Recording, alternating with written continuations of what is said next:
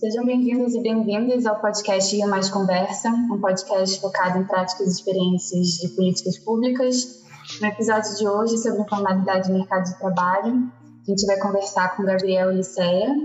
O Gabriel é PhD em Economia pela Universidade de Chicago e trabalhou durante 10 anos no IPEI, o Instituto de Pesquisa Econômica Aplicada. Atualmente ele é professor no Departamento de Economia da University College London e pesquisador associado do ISA, do CPR e do IFS.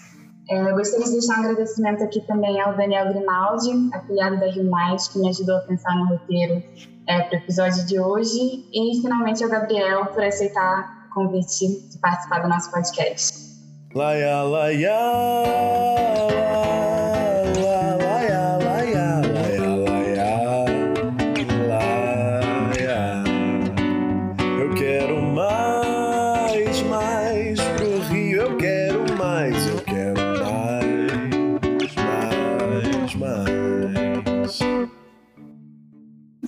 Gabriel, não tem como é, começar a falar sobre o mercado de trabalho sem mencionar a pandemia.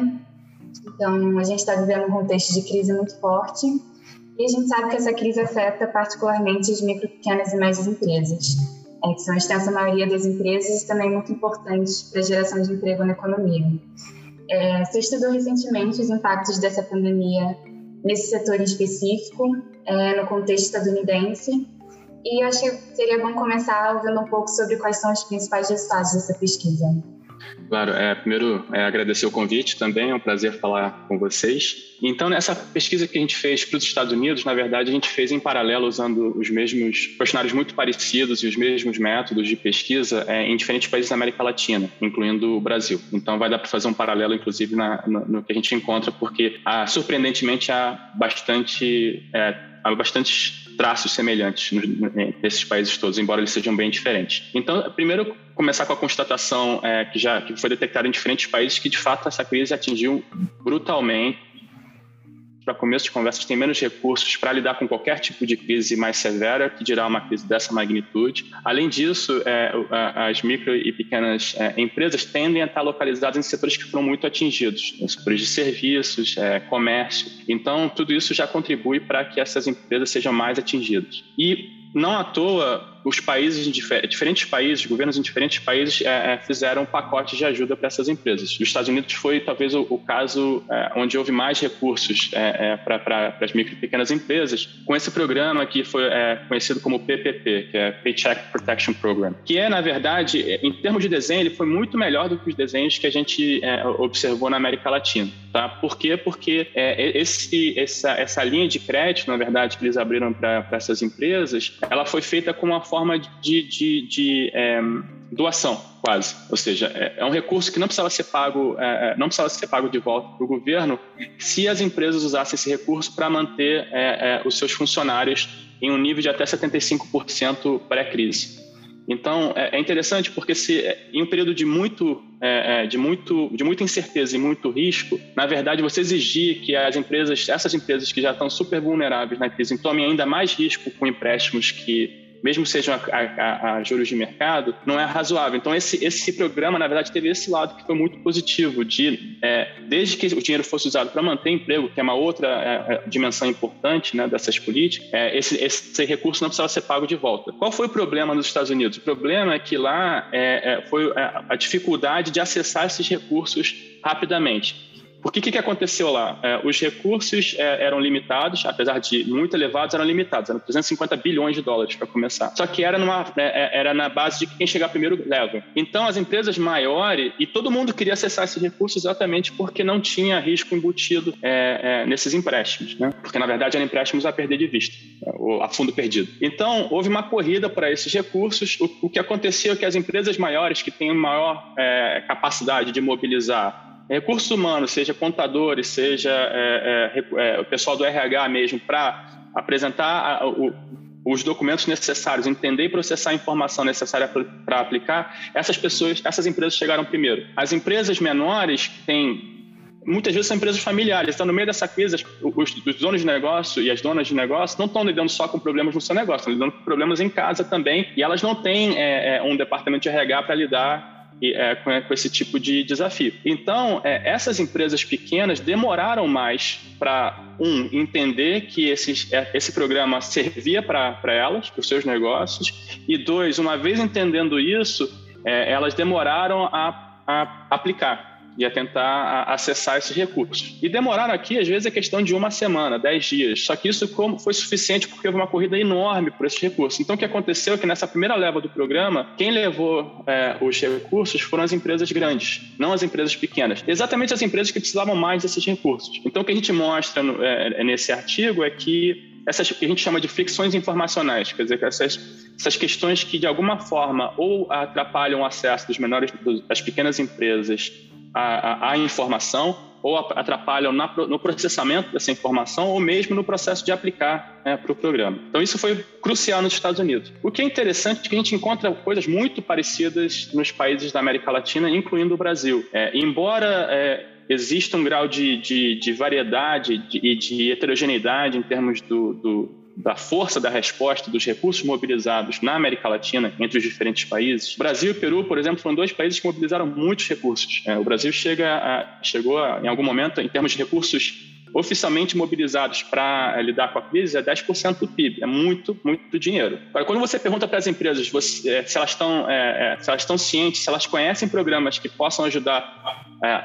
a ela, a, aquela empresa, durante a crise, a maior parte das empresas responde que não. Isso reflete que há ou uma desinformação sobre os programas existentes, ou dois, as empresas sabem que os programas existem, mas elas não entendem ou não acreditam que esses programas funcionam para elas. Então, isso é muito parecido com o que houve nos Estados Unidos nesse sentido.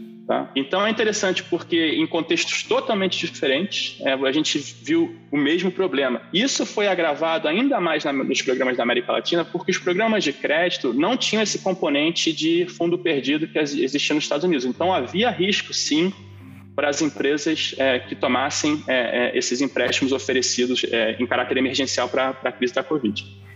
Uhum. E além disso, uma coisa que agrava, só para terminar, então, é que isso foi feito no Brasil, foi feito via é, bancos é, comerciais, bancos de varejo. E o risco não era garantido pelo governo federal. Então, os bancos também tinham que tomar algum risco nesse processo de empréstimo. O resultado disso foi que esse esses recursos não chegaram na ponta. Entendi. E, bom, então, claramente tem algum paralelo né, dos resultados que vocês acharam lá nos Estados Unidos para o contexto brasileiro. E qual seria então a sua expectativa para o mercado, especificamente das micro, pequenas e médias empresas? E se você puder falar também sobre o mercado de trabalho no Brasil, nesse ano que a gente já entrou agora, 2021, que parece que está sendo, enfim, uma versão 2.0 de 2020. Sim, é, os impactos sobre essas empresas já foram bem duros. É, a gente vê isso nos nossos dados, empresas fechando, empresas demitindo, reportando que de, demitiram, que esperam demitir ainda no futuro também e que têm expectativas que vão, foram se deteriorando em relação ao seu, ao seu desempenho futuro. E também expectativas que foram deteriorando em relação à economia como um todo. Então, os impactos já foram bastante fortes. Há também evidências, e aí só, até onde eu sei, pelo menos só de São Paulo, porque você precisa usar dados é, é, mais ou menos em tempo real, de que houve uma mortandade gigantesca entre empresas. Então, esses impactos já foram muito severos.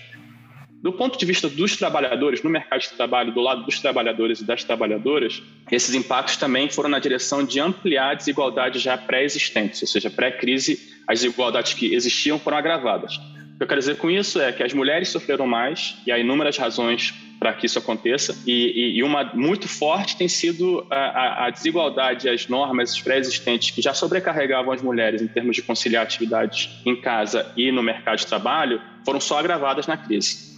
Né? Então, existem inúmeros relatos e os dados comprovam isso. Então, é, primeiro ponto, o primeiro grupo que já era já sofria com desigualdades antes da crise, já sofria, estava é, é, numa posição de desvantagem, eram as mulheres, sofrendo mais ainda desproporcionalmente nessa crise. O outro grupo foram os trabalhadores menos qualificados, de menor escolaridade. Porque esses trabalhadores estão em, em, tipicamente em pós-trabalho é, é, mais precários, muitas vezes informais. É, esses trabalhadores também têm dificuldade de trabalhar de casa, porque as atividades em que é, eles e elas estão envolvidos são é, de caráter muitas vezes de interação pessoal, não podem ser feitos remotamente, então também foram sofreram mais por conta disso. E por fim, é, os jovens.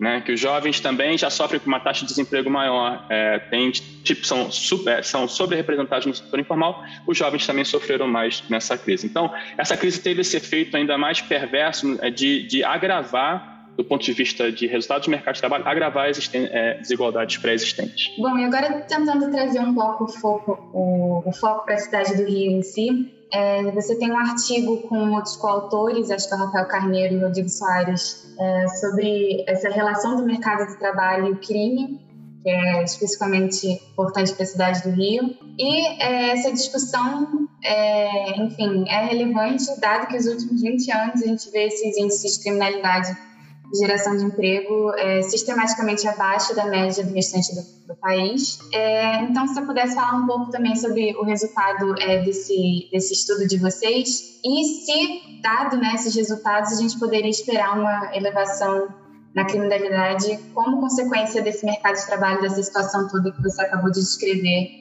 foi agravada pela pandemia também. Sim. Começando pelo final, já é, é eu acho que sim, a gente pode esperar um agravamento da criminalidade por conta dessa crise que a gente está vivendo agora. Tá? Por quê? Porque nesse estudo que você mencionou, com o Rafael Dix Carneiro e o Rodrigo Soares, o que a gente, quer dizer, como contexto geral, existe uma, uma discussão gigantesca na literatura sobre se de fato condições de mercado de trabalho, a deterioração de condições de mercado de trabalho levam a mais crime ou não. A motivação para essa discussão, eu acho que ela é intuitiva, ou seja, há uma parcela das pessoas que, quando é, perdem seus empregos ou sofrem com uma crise mais prolongada podem ser levar, empurradas, digamos assim, para atividades, é, para o crime.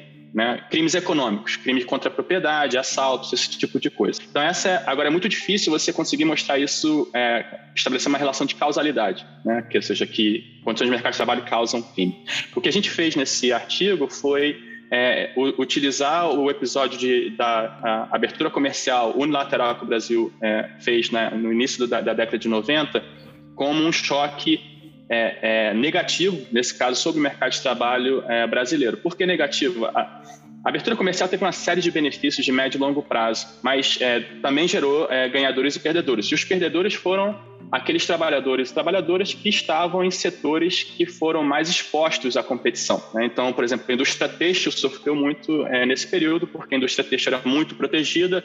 Quando você removeu essa proteção, ela, as empresas brasileiras precisaram começar a, a, competir com, com, com, empresas internacionais. Bem, o que a gente faz nesse artigo, então, é explorar o, a, a, exposição heterogênea das regiões brasileiras a esse choque. É, lugares que foram mais atingidos porque tinham maior, por exemplo, participação da sua força de trabalho na indústria têxtil ou em alguns segmentos da indústria, é, esses lugares sofreram mais é, é, e tiveram uma crise econômica no mercado de trabalho mais severa. Tá? Então, é esse tipo de, de coisa que a gente explora. O que a gente mostra nesse artigo é que, embora existam diferentes mecanismos que poderiam explicar a relação. Bom, primeira coisa que a gente mostra, que é super interessante, eu acho, é, é, é, é engraçado falar. Bom, falsa modéstia, sem falsa modéstia, é que o, os lugares que foram mais expostos ao choque de abertura comercial tiveram maior aumento em criminalidade e aqui a criminalidade medida como homicídios, tá? Então não é uma forma nem leve de, de crime. É. E, e o, que, o, que, a gente observa também é que esse efeito começa logo depois, é, é,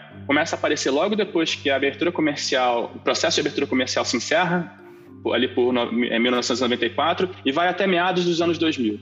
E depois esse efeito é, desaparece, tá? Existem diferentes mecanismos que poderiam explicar essa relação entre abertura e é, é, criminalidade, o mercado de trabalho sendo um deles.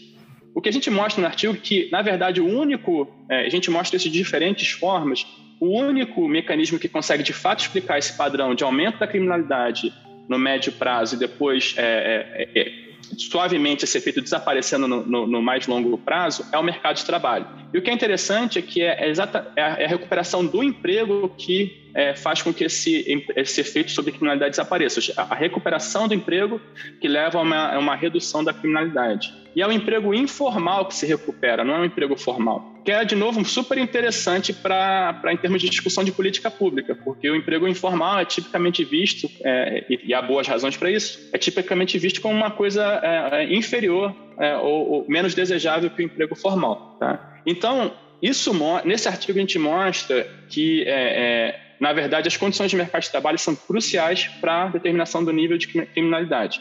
Uma aluna de, gra de graduação da PUC, que eu orientei, a, a Beatriz Ribeiro, um pouco, um tempo depois, ela fez isso para o estado do Rio, olhando o lado reverso da moeda, ou seja, lugares que, que receberam mais royalties de petróleo e que, portanto, tiveram um aumento da renda, é, esses lugares tiveram experimentaram uma redução ou um aumento é, é, do crime. E o que ela mostra é que, na verdade, é o reverso dessa, dessa moeda. Lugares que tiveram maior, se beneficiaram mais com os royalties do petróleo tiveram maior queda na criminalidade. O que, de novo, reforça esse ponto é, bastante negativo para a gente no Rio, que a gente pode esperar, sim, aumento de criminalidade junto com essa crise. É, e você comentou sobre a informalidade, né? Então, falando, entrando um pouquinho mais nessa questão específica, a gente sabe que em países né, de renda baixa e média como o Brasil, a economia grande está nesse setor. É, no estado do Rio de Janeiro, só para dar alguns dados, antes da pandemia, estima-se que a população ocupada, então tanto donos de negócios quanto empregados, né, é, atuando na informalidade girava em torno dos 38%, um pouquinho abaixo da média nacional de 41%. E se a gente olha para a informalidade só no nível de empresa, então só aquelas empresas sem CNPJ, esse número vai para 72%, que é muito expressivo.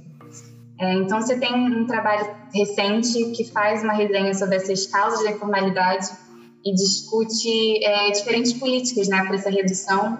Então, acho que seria interessante que você falasse um pouco disso também, é, e pensando especificamente no caso do Rio, né? O que a gente sabe sobre, sobre as causas e as características do mercado informal em grandes centros urbanos como o Rio? É, eu acho, obviamente, eu acho esse tema fascinante, tenho estudado bastante ele já há algum tempo, é, porque envolve várias dimensões é, econômicas. O Rio, de maneira geral, ele é bem formal, né? A gente, quem é carioca sabe disso e quem não é carioca às vezes fica um pouco chocado quando chega ao Rio é, que a nossa informalidade vai muito além do mercado de trabalho, digamos assim. Né? Você vê é, arranjos informais o tempo todo na cidade do Rio. Então, a informalidade econômica também é uma característica do, do Rio de Janeiro. Então, em termos de políticas públicas, é, há diferentes é, formas de atacar a informalidade. E, e, é importante que se faça isso, porque, na verdade, é, no médio e longo prazo, a informalidade acaba sendo, sim, é, um, um, um, peso é, no, no, motor de crescimento, ou seja, ele acaba o setor informal acaba retardando o, o crescimento da produtividade e o crescimento da, da, economia, sim. Embora no curto e médio prazo a informalidade possa ter esse papel de colchão que eu acabei de falar no contexto da criminalidade, por exemplo, que o emprego se recuperou via emprego informal e isso teve efeitos benéficos sobre é, o nível de criminalidade. O setor informal pode ter esse efeito, esse papel de colchão, sim, só que é um colchão que acaba criando é, é, uma armadilha de baixo crescimento e baixa produtividade no longo prazo. Então, é, isso é muito importante porque quando você, é, quando um, um, governo de, é, resolve ou resolver fazer um pacote que vá confrontar e tentar reduzir a informalidade, é preciso combinar, combinar políticas de curto prazo que aliviem os potenciais efeitos adversos de você reduzir a informalidade, é, via qualificação de trabalhadores, via programas de transferência, muitas vezes, e, é, mas ao mesmo tempo que, é, que você tente, na verdade, o governo precisa tentar aumentar o enforcement, que a gente fala, precisa aumentar é, a, a, efetividade das leis e regulamentações existentes, precisa coibir, de fato, atividades informais. A gente tem focado muito, a gente, é, Rio, Brasil e outros países do mundo, tipicamente focam muito em tentar reduzir os custos da formalização. São custos que são muito presentes para quem quer fazer qualquer negócio no Rio de Janeiro e no Brasil como um todo. O Brasil é conhecido por isso. O custo de você abrir um negócio é muito grande, tem inúmeras burocracias envolvidas, você tem que lidar com diferentes órgãos, com diferentes burocracias. Há o problema da corrupção também, que é, a gente não pode é, é, fechar olho para isso. A corrupção também aumenta gigantemente, é, é, de forma enorme, esse custo. Então, é preciso reduzir os custos burocráticos de ser formal? Sim, sem dúvida nenhuma. A gente precisa fazer uma simplificação é, na criação no, e redução dos custos de criação dos negócios. É preciso simplificar é, também é, a, não só o pagamento de é, a, o custo é, de imposto, mas também a, os, os, procedimentos necessários para você pagar, a burocracia envolvida é, em relação a isso.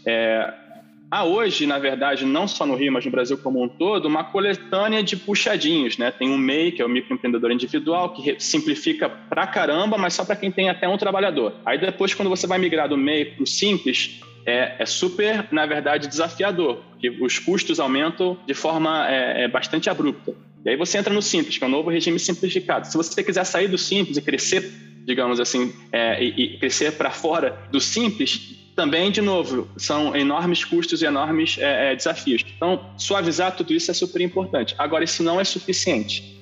A gente já viu em inúmeros lugares no mundo que isso não é suficiente para você é, é, é, diminuir de forma expressiva a informalidade. Junto com isso, você tem que trazer também o lado é, de tentar aumentar a fiscalização, de tentar aumentar a efetiva observação das regras existentes porque muitas vezes fica esse equilíbrio muito ruim de que existem regras ruins que são pouco implementadas, mas não são e são pouco implementadas de forma muito discricionária e, e, e, e ad hoc, né? Então fica uma confusão. Na verdade, que é muito ruim para o crescimento.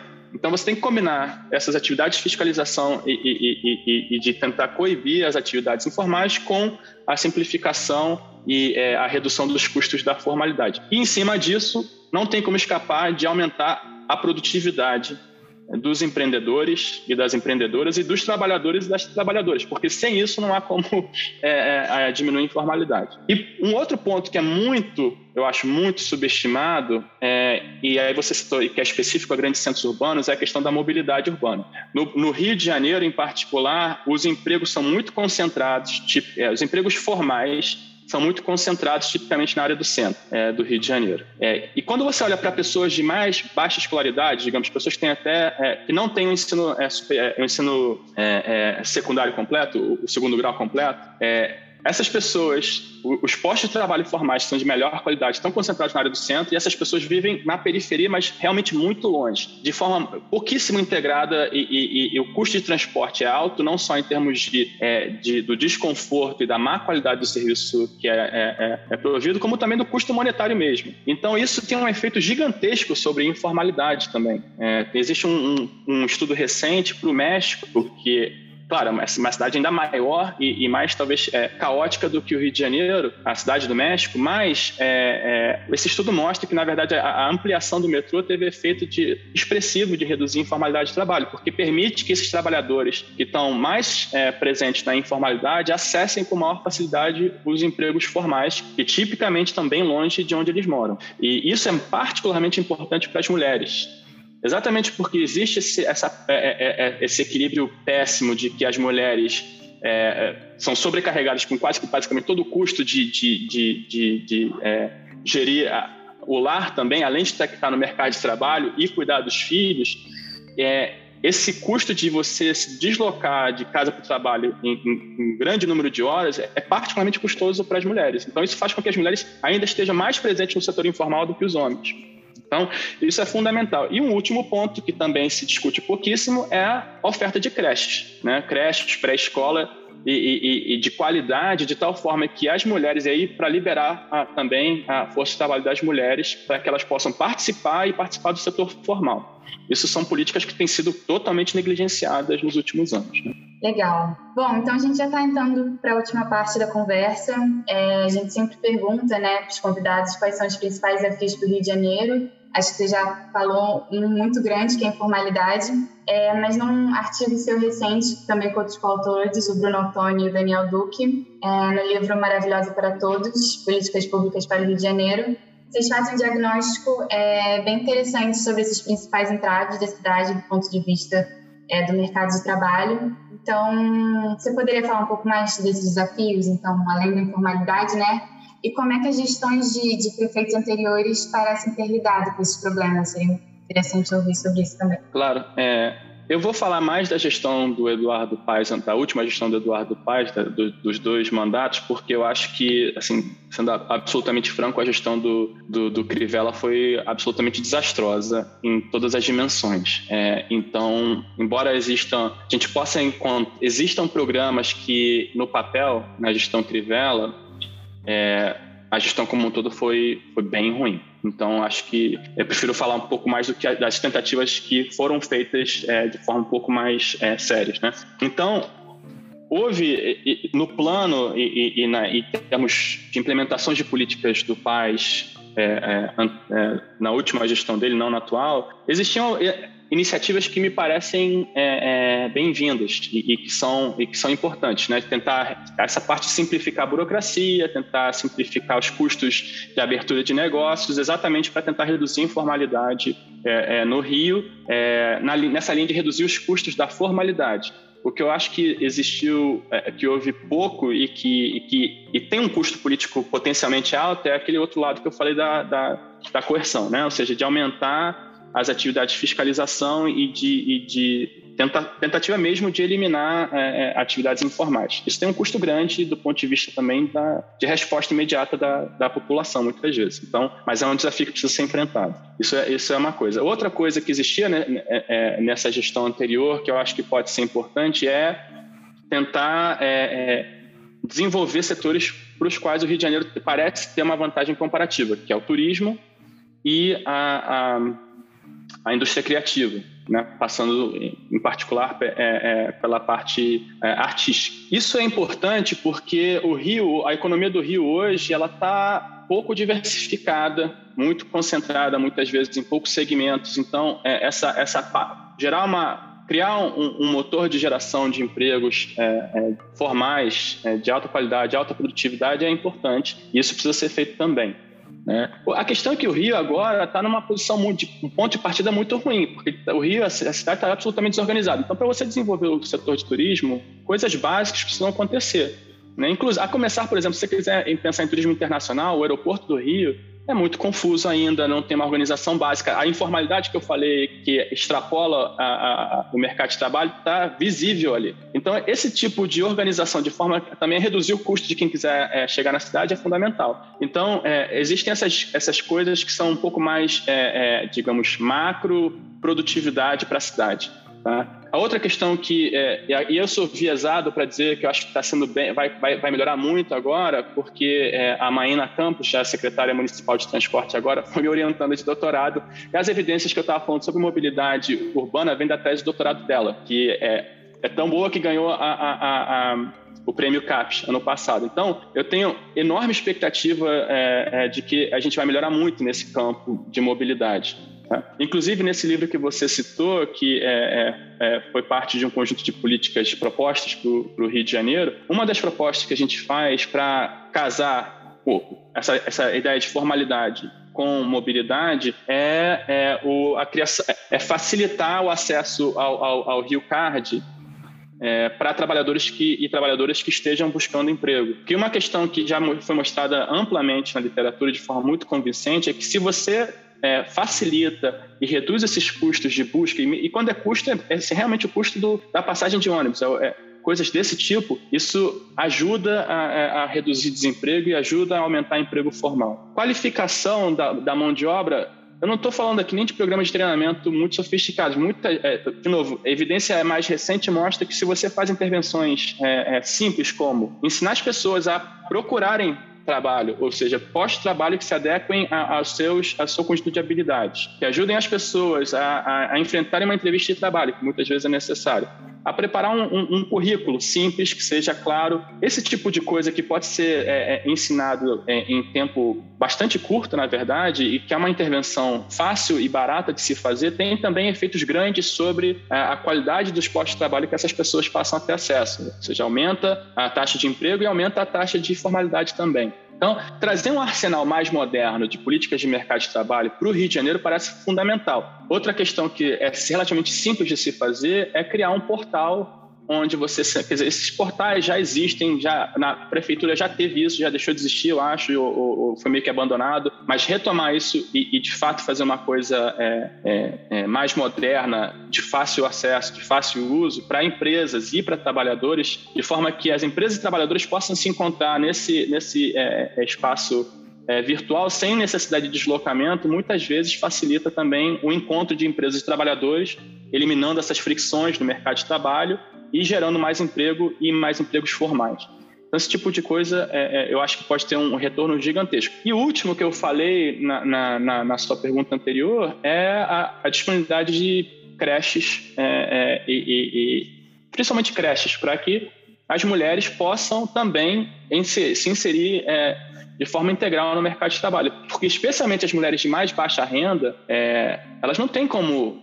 Ou elas precisam usar uma forma de, de, de, de cuidadoras ou creche de muita, muito baixa qualidade, né? E isso tem efeitos de longo prazo muito ruins, ou não conseguem, porque é caro, mesmo assim é caro, e, portanto, não conseguem ofertar sua, sua força de trabalho é, integralmente. Então, isso eu acho que é de primeira ordem também, para começar a reduzir também essa, essa, dimensão da desigualdade que é fundamental. E por último, todas essas iniciativas que a gente está falando, enfatizar a força de trabalho mais jovem é muito importante, porque a, a, taxa de desemprego entre os jovens, que já é alta no Brasil, no Rio de Janeiro, é gigantesca. Então a gente está. É, é, e, e aí entra uma outra dimensão da informalidade, que muitos desses jovens de mais baixa renda e baixa educação moram em favelas e muitas vezes é, isso pode ser, sim, um empecilho ao acesso a, a, a postos de trabalho formais. Então, o Estado tem que entrar é, é, é, de forma a reduzir, reduzir essas desigualdades, porque a gente não pode mais continuar é, desperdiçando gerações e gerações de jovens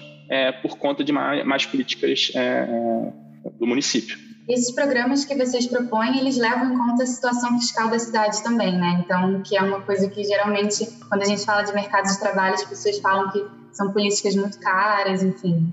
Exatamente. Não, na verdade, a, a, a, o que há de mais recente na literatura é um pouco tirar a ênfase dessas políticas, que a gente chama de políticas ativas de mercado de trabalho. A mais clássica delas talvez seja o subsídio ao emprego formal, que já foi mostrado que é, é uma custo-efetividade muito ruim, ou seja, é muito custo para pouco benefício.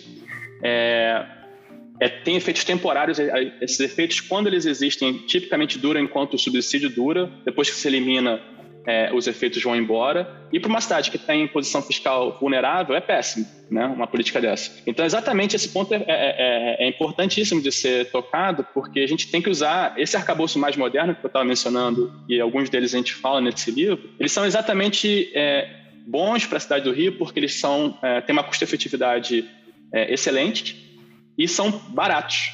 Então, eles não custam muito caro. Então, para uma cidade que está com um problema de informalidade e um problema fiscal, parece uma solução bastante adequada. Né? Legal. Bom, você gostaria de fazer algum outro comentário antes de terminar sobre essa questão? É... Não, acho que a gente cobriu bastante coisa. Descobriu é... bastante coisa, né? Bom, muito obrigada, Gabriel. Sim, é, é. Imagina, foi um prazer.